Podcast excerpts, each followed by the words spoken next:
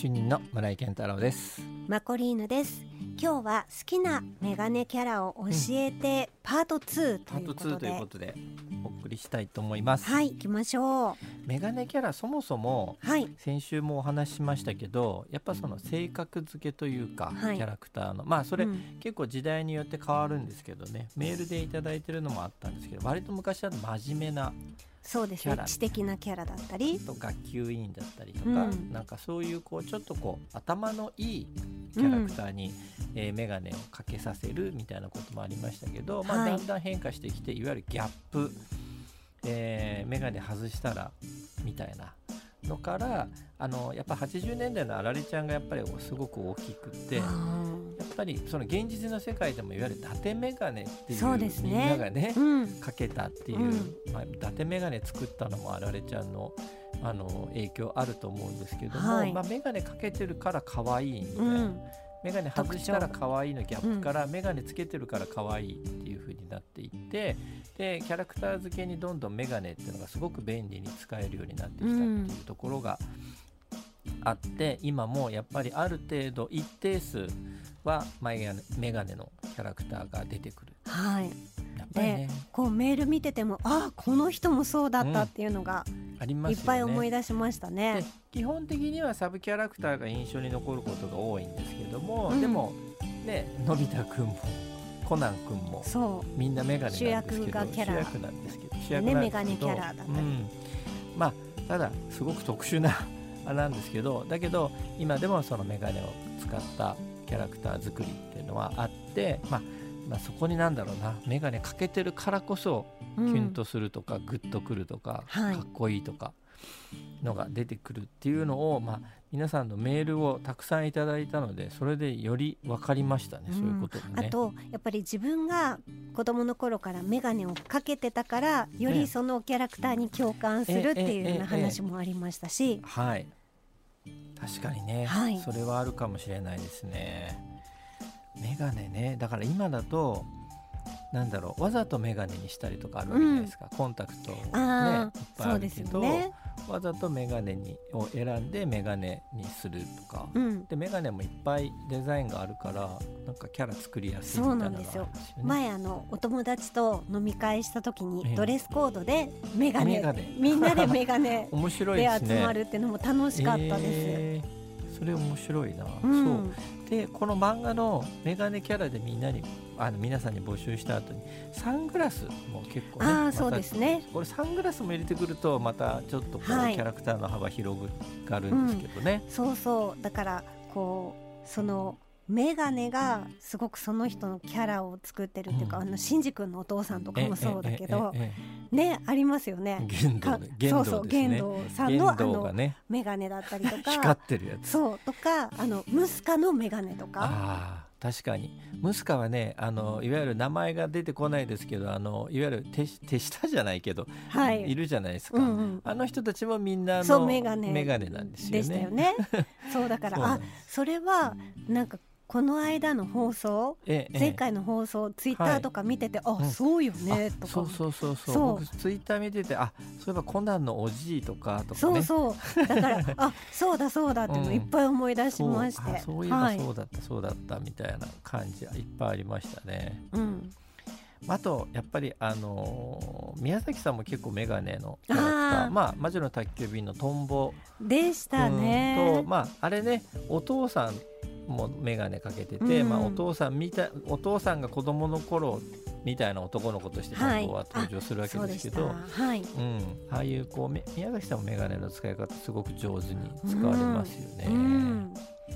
いやメガネでまさかまさかっていうとテーマ決めといてなんですけど こんなにそうなんですよ。いつこも以上に。に来るとはみたいな感じはあって、だからなんとなくキャラクターのそういう特徴的なもので特集をやりたいなというところがちょっとあって、はい。まあ、それでちょっとこうメガネだよなやっぱ一発目はメガネかなみたいうなん。感じで、えー選んだんですけど反響がいろいろあって楽しいです。はい。メールごはい。紹介していきますどかんどん行かないと終わらないですよね、はい。メールが。えー、っとですね、ベホイミさん、ありがとうございます。ありがとうございます。マコリンヌさん、村井主任さん、こんばんは。こんばんは。メガネキャラですが、えー昭和の中期あたりでは手塚作品のロック、はい。いいですね。ゴジラの X 星人、まあ X 星人、そうですね、メガネつがサングラス。謎の悪人とかはサングラスをかけてましたね。そうですね。確かにね。サングラスって悪者的なイメージありましたよね、うんはい。別に漫画だけじゃなくても映像でも割となんかこうね後ろから追いかけてくる人のサングラスみんなサングラスかけてる。うん。逆に目立っちゃうじゃんかみたいなこともありましたけどね、あと女性だと夏目友人帳の笹田さん。うん。キャラクターボイスが沢城みゆきさんで、えー気さくで頼りになる委員長って感じがして好感を持って見てますと、うん。うんベホイミさんね、あのいつもツイッターでもたくさんつぶやいてくださってまして、はいいろんなメガネキャラが出てきて、先週の放送も面白かったっていうのを書いて。くださってましたよかったありがとうございます。あのロックはね、まあ手塚治虫の作品にたくさん出てくる。まあこのはいラジオでも一度話しましたけど、スターシステムスターシステムはい。で書かれてた時代の漫画によく登場してきたんですけども、最近ねあのちょっと話それますけど、はい。火の鳥の未来編がちょっと話題になっていて。あれって AI に支配された世界っていうかさ今ちょうど AI 元年みたいにこうなってるから、はい。あのちょっとねあの読み直してみようかなってまたと思ってるところですね。では次のメールいきたいと思います、はい。ラジオネーム川田さんでいいのかな？はい。ありがとうございます。ありがとう。ございます。推しのメガネキャラということで選びきれないので2人にさせてください。はい、初メールでね、ぜ今回。あそうなんですね。全はい。然全然、2人でも3人でも。まず浮かんだのはやっぱりエヴァンゲリオンまあ新劇場版シリーズよりってところからですね、ちゃんとそのシリーズを限定されてますけども、えー、巻波真美イラストリアスですとはい。これもう3通目か4通そうで目ですねすね。やっぱり来ますね。あの大人っぽさから出る余裕のある感じ。しかし時に出る真剣な表情が大好きですと。うん。映画「新エヴァンゲリオン」劇場版もとても良いものでした。庵野監督に感謝ですというふうに書いてます、で2人目は週末のワルキューレワルキューレより、はい。ジャック・ザ・リッパーを押させてくださいと。ジャック・ザ・リッパー。ジャック・ザ・リッパーモノクルなのですがメガネでしょうというあの片っぽだけつけてるやつですね、ジャック・ザ・リッパーとは昔実在した殺人殺人鬼として有名ですが作中の彼もそのような立ち位置です。うん。最近は週末のワルキューレのスピンオフ漫画としてこのジャック・ザ・リッパーに焦点を当てた物語も始まり単行本も出ましてはい。歓喜歓喜の雨嵐でございますと。これからも押していきますというふうにいただいてます。ありがとうございます。ありがとうございます。すごいなメガネク止まらないんですけどパーですねね。なんかこう雰囲気がありますね。あやっぱりね、こうこれ今絵も見てるんですけどね。はい。で同じモノクルまたき来てモノクルあの重なりでいきますと、ショコラテリーヌさんありがとうございあます。りがとうございます、えー最近キャラクターコラボメガネ多いですねで、うんうんモノクルだと、えーやっぱり代表的なのは怪盗キッドでしょうということで、はいあとスパイファミリーのヘンリー・ヘンダーソン渋って書いてますけどね。スパイファミリー、うん。ね。モノクルあーモノクルコスプレでつけてみたいと思いましたが、平たい顔民族の私ずり落ちそうです。そうですよね。あれどうやってついてんでしょうね。彫りが深いとねそうですね。はまるんですよね。綺麗に。似合いますよね。いや私も平たい顔なんで。ほらメガネってやっぱり女子とかでかけるとすごい色っぽくなる人とかいるじゃないですか。羨ましいなと思いますもんだって。なんだろう家庭教師的なイメージになっちゃいますね。あなーんか女性の知的なちょっと先生っぽい。でもやっぱり知的な感じ出ますよね、はいなんかね。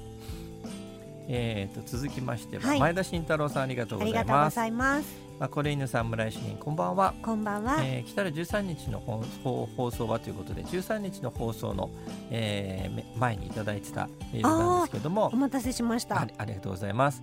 えー、とメガネキャラはドラえもんののび太くんとそのお母さんです。のび太くんは先週話しましたけどお母さんね。ん？お母さんですよ。お母さんもメガネですね。で。したね、うんのび太くんに限らず忍者服部くんの健一氏など藤子 F 不二雄先生の作品では準主役の少年キャラはメガネキャラというのが多いので多いのではと思っています。と。えーテーちょっとさのび太くんのお母さんすごい今いろいろ思い出しちゃってええ。つぼりました。そうだよねお母さそうんですと思って。よメガネですよ。ちょっとあのちょっとお人よしそうなこう、うん。ねあのおっちょこちょいな、はい。のび太のママ？のび太のママですよ。はい。のび太のママも先週話しましたけど外したら目が3の反対になってたんですけど最近はねあのちょっと美人なんですよね。外したら確かね。なんだように変わってたような気がしますけど。ねあの美人だ、ううん。ん。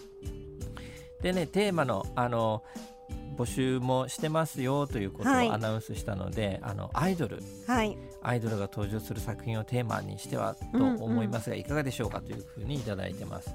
アイドルアニメもねちょっと膨大な今数そうですというかよね。えー、ウマ娘入れていいのかな？違うのかな？あとアイドルマスター。アイマスありますね。ね。ラブライブ。はい、はい、ちょっと前に桜町でコラボのイベントやってましたもんね。そうなんですよなんであの辺はやっぱりそのなんだろう見ない人は全然見てない感もあるんですけどはい、あのジャンルとしてやっぱりあれがあるからアニメ作り続けられるんじゃないかみたいなところもあってやっぱりねあのヒット作って重要なんですよね、重要な位置づけではあるんでしょうね、うん、あのーとあるあのアニメスタジオの方とこの間ちょっと話をすることがあってはい。やっぱり「鬼滅」のヒットってすごい大きかったらしいんですよ。結局ああいう大ヒット作が出ると、うん、結局業界自体がぐっと仕事が増えるっていうかあじゃあアニメでやってみようとかやっぱそういう影響ですよ。あるんですね。作品をじゃあ増やあのスポンサーがつくとかそういうこともにもつながりやすくて、うん。やっぱりヒット作があると作品が作りやすくなるっていうところもあるんですよね。だからうん。メジャー作品ばかりにねスポットが当たってうんってなるけどもそのメジャー作のヒットがあるからこそ、まあ、マイナー作というか、まあ、いわゆる小さな良い作品はい。もあの制作することができるみたいな感じになってきて、うん。それがまあ相乗効果でアニメーション全体がいい作品が増えるというようなことになると。業界にとってもいいというそうですね。あやっぱヒット作って重要なんだなと思って、うん。まあ、そういう意味でもやっぱあのあれですね。アイドルアニメもやはりでかいですけど。やりたいですね。そうですね。さあそれではですねここで、えー先週も結構いただいてた銀玉？はい。銀玉の志村新八はい、まあ地味なちょっと眼鏡ですけど、すごくまあ重要なツッコミキャラのね、はい。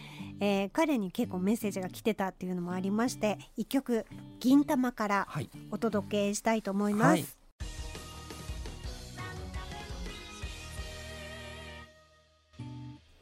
主任の村井健太郎です。研究員のマコリーヌです今週は好きなメガネキャラ教えてパート2お届けしてます。はい。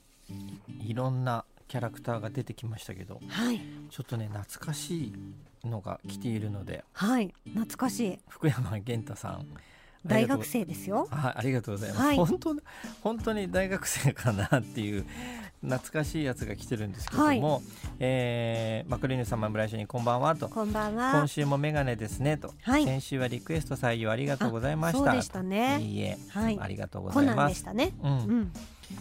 ちょっと先週ツイートをしましたけどもということでい。ただいてるんですけど、メガネといえばアロヒロシ先生の「You and Me」これはねえっ、と字が優しいに魅力の実に衣で「You and Me」ですね、You&Me はい。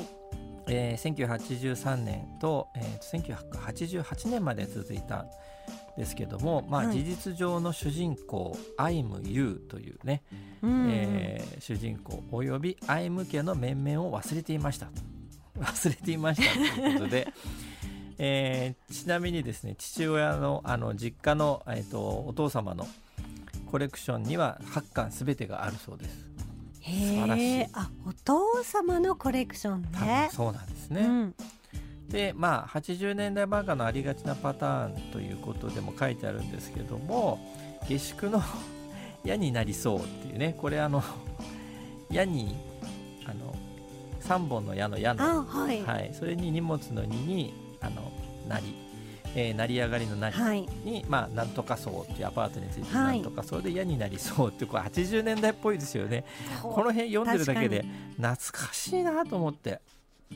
その棚子とか大家さんとか、はい。えー、いろんな人たちでこのモブキャラの代わりにされていたアロ先生の関係者、うん、特に一本木伴先生って本当に大学生かな、の話もしたいところですがかなり長くなりそうなので、はい、今回は割愛させていただきますということで、うん、まあこの U&Me についてですね、えー、嫌になりそうのことから3巻から4巻の話とか、いろいろこう書いてもらっててもめちゃくちゃ懐かしいです。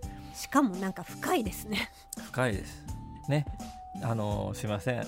あの福山源太さん。ちょっとメールをはしょってしまいましたけども、はい、えー、これの愛はすごく伝わってきましたしアロヒロシさんっていうのが、はい、やっぱちょっとすごい懐かしくって、うん、あのこの漫画自体は月刊少年ジャンプかな、はい、で連載をされていた作品だったと思うんですけども、うん、あのあのアロヒロシさん、はい、言えてなかったですけどアロヒロシ先生の絵って、はい、なんだろうな？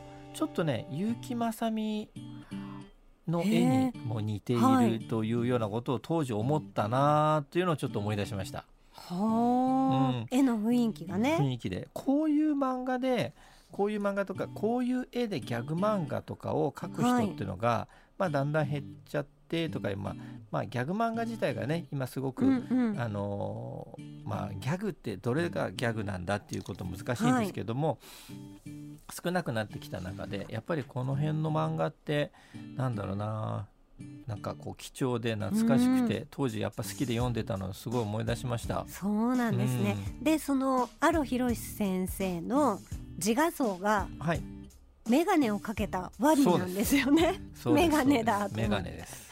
眼鏡をかけたワニ。一本木晩さんの話とかね、まあまたいつかできればいいなと思います。あのすごく有名な僕らにとってはすごく有名な方なんですけれども、はい、えー、漫画家の方なんですけどね。ありがとうございます。ありがとうございました。さあこちらはですね、えー、ラジオネームしもっぺさんからメッセージいただいています、はい、マコリーヌさん村井主任こんばんは。こんばんは。メガネキャラ第2弾もあると知ったのでタイムフリーを聞く前にメールを書いていますともしかしたら、まあ、読まれたかもしれませんが、まあ、ちびまる子ちゃんですね、はい、の同級生たちですと、うんうん、まずは仲良しのたまちゃんととしこちゃん、はいうん。たまちゃんの前は先週確かに出ましたね。はい出ました。でもそれだけじゃなく、えー、右輪さんに丸尾くん、長山くん、うん、大人だとまるちゃんのおばあちゃん、そうですね。えー、それからたまちゃんのお父さん。うんえー、担任の戸川先生。いいっすよね担任の先生。戸川先生いいですよね。はい。あとは学生部門で野口さんのお兄さんと出てきてあとは誰だろうと考えてしまいました。と 野口さんのお兄さんすごいな。で毎週日曜日は必ずと言っていいほどちびまる子ちゃんを見ていました。というね、はい、しもっぺさんからのメールです。はいいやちびまる子ちゃんにそんなにメガネキャラいたんだなっていう。そうねいたんですね。そんないたんだ。ね、うん、まああとねえっ、ー、とこちらはツイッターなんですけれども、えー、正文さんから先週いただいていた、はい、エマえー、クラシックメイドとメガネ最高ですというね、あの初トロさんのツイートなどもたくさんありました。いろいろ。あいろいろありがとうございますなんかちょっとちびまる子ちゃんがすごく、うん、そうですね。先週から気になりました、ええ、なのでちょっと来週はちびまる子ちゃんでちょっと特集というかちびまる子ちゃんの話したいなと思います、ね、最近主任が、はい、あの映画を見たんでしたはい、そうです、えーと、1992年に制作された「ちびまる子ちゃん私の好きな歌」という映画があるんですけども、はい、90年代なので当然セルアニメなんですが、はい、これねすっごくいいんですよ。あのさくらももこの、はい、えーとまあ、残念ながら亡くなられてしまいましたけどもさくらももこが持ってるマイナー感というかサブカル感とか、そのちょっと暗さとかその辺がやっぱりちびまる子ちゃんのまああのさくらももこさんが、まあぞあの生きてあの原作を書かれてる時はやっぱその辺の部分でずっと残ってたんですよね。でそれがすごく濃く出てる。出ている私の好きな歌。だから漫画も最初の頃の「ちびまる子ちゃん」ってすごく暗いっていうか、はい、ちょっと気持ち悪いとか不気味なとこもあったりとか、うん、そういうこうマイナー感がすごく強いかったですよね。でそこがすごく魅力的だったしまあ、その辺の話もちょっとできればいいなと思います。はい